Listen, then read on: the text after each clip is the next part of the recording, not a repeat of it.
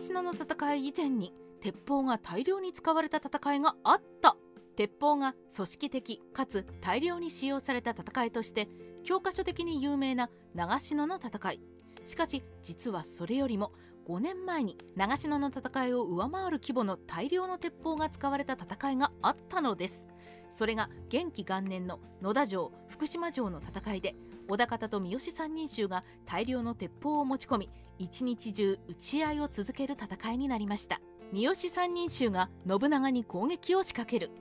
永禄11年1568年織田信長は足利義昭を報じて上洛し6万の軍勢で内部抗争を繰り返していた三好三人衆を追放します。しかし翌年1月信長が美濃に戻った隙をついて三人衆は本国阿波から機内に上陸しわずかな友に守られ本国寺にいた足利義昭を襲撃しました。しかし明智光秀以下の友が奮戦したので奇襲に失敗。摂津から義昭を救出しに来た伊丹親興池田勝政荒木村重を中心とする3000名の援軍に追撃され桂川で戦うものの敗退します。翌元気元年織田勢が機内から撤収した隙を突き諦めが悪い三好三人衆は再放棄摂津池田城主の同族の池田智政と重臣の荒木村重を凋落して池田勝政を追放することに成功。かくして摂津に拠点を得て三人衆は挙兵し摂津中島に進出。野田城福島城を増築し櫓を建てて郷を巡らし壁を建てました。この頃摂津野田城周辺は80島と呼ばれる川に挟まれた小島で守りやすい土地だったのです。ここが無数の鉄砲を撃ちまくる舞台になります。三人衆の構成に信長出陣。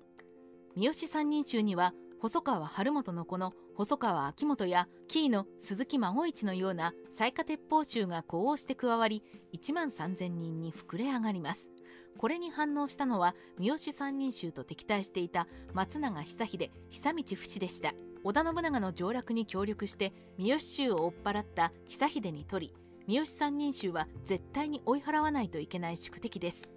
2人は大和市議三条で戦闘準備を整え7月27日に市議三条を出て河内に入国し三人衆の河内侵攻に備えます。同様に永禄の政変で三好三人衆に兄の義輝を殺された足利義昭は危機意識を持ち8月2日畠山昭隆にご内証を送り信長と協力して紀伊と泉の国の兵を集結させるように命じます。8月17日三好三人衆は野田福島城を出て三好義継の城古橋城に攻めかかります。古橋には三好義継150人畠山昭隆150人で300名がいたもののほぼ全滅。さらに江波城も攻略しました。この報告を受けて驚いた織田信長は三人衆を討ち取るべく馬回り衆3000騎を引き連れて8月20日に岐阜城を出陣。8月23日に京都本能寺に着く頃には軍勢は4万機に膨れ上がります。京都を出立した信長は8月26日には野田城福島城から南東5キロの天王寺に陣を敷いて本陣としました。新潮後期によると大阪堺尼崎西宮兵庫から外国や国内の珍品を携えて信長に挨拶しようとやってくる人や戦見物の人が群れ集まったそうです。それまでに三人衆にも三好康長熱木信康十郷正康斎藤達興のような援軍が到着しています。日本史上最初の鉄砲銃撃戦が始まる。織田軍は本陣を天王寺に置き天満ヶ森川口渡辺神崎上難波下難波浜野手に軍を展開。主力を天満ヶ森に置き摂津の地理に詳しい三好義継松永久秀和田惟政がスタンバイしました。当初織田軍は野田城福島城がデルタ地帯にある献上のために寝返り戦術を駆使します。この作戦で三好方の細川秋元三好正勝香西長信が織田軍に寝返りました。9月3日将軍足利義昭が奉行衆2000を引き連れ細川藤方の率いる中島城に入り特戦します。物量で勝る織田軍は野田城と福島城の対岸に老眼の砦とそれぞれ武将を入れます。9月8日準備が整った織田軍は三好義継松永久秀が野田城福島城の西の海岸の浦江城を攻撃。この時織田方は火縄銃や鉄砲砲と呼ばれる大口径の攻撃砲を撃ち込んだようです。これにより浦江城は短期間で陥落します。お高方は浦江城に入り川を埋めて対岸に土手を築いて櫓を上げ9月11日より野田福島城の直接的な攻撃を開始。ここから戦闘は本格化。新潮後期によると9月12日には雑賀根頃の鉄砲兵3000を含む2万人の連合軍が折尾の住吉天王寺に陣取り日本史上最初の大規模な銃撃戦が始まりました。丹羽長秀の寄り気だった信長後期の著者太田牛一はこの時の戦いの様子を御敵味方の鉄砲誠に日夜天地も轟くばかりに候と書いています。織田と三好三人衆の間で昼夜を問わず鉄砲が撃ちまくられたのです。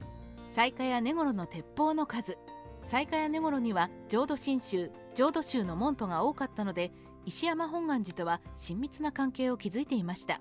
足掛け11年続いた石山合戦で本願寺11世宗主賢女や暴漢が紀州の門徒に対して多数の鉄砲を求め援軍を求める書状は17通もあり鉄砲1000丁鉄砲500丁という大量の鉄砲と鉄砲足軽を求めています。また宣教師ジョアン・フランシスコは大阪本願寺には8000丁の鉄砲があると天正6年の書簡で報告しています。それから昔阿波物語によると紀州の鉄砲は薩摩の国より来て港州だけで3000丁の鉄砲を保有すると書いているようです。野田城福島城の戦いでは紀州門徒が鈴木孫一の雑賀衆と信長サイドの畠山昭隆に召集された根頃雑賀に分かれて従軍しましたので太田牛一の鉄砲3000丁も持った話ではないと思います。単純に鉄砲の数で言えば長篠合戦より多くの鉄砲が野田城福島城の戦いでは動員されたことでしょう。戦国時代ライターカワウソの独り言。野田城福島城の戦いと長篠の戦いの違いは鉄砲が組織的に運用されたかどうかだと思います。長篠合戦では織田徳川連合軍は馬防柵を立て鉄砲隊を組織して運用し武田勝頼を破っていますが野田城福島城の戦いではひたすらに撃ちまくるだけで組織化されている様子はありません。野田城福島城の戦いは信長の勝利に終わるかと思いましたが途中で石山本願寺が三人衆について参戦。さらに比叡山浅井朝倉の戦国大名も信長に背いて信長は不利になり織田軍は三好三人衆と和睦して一時休戦しています。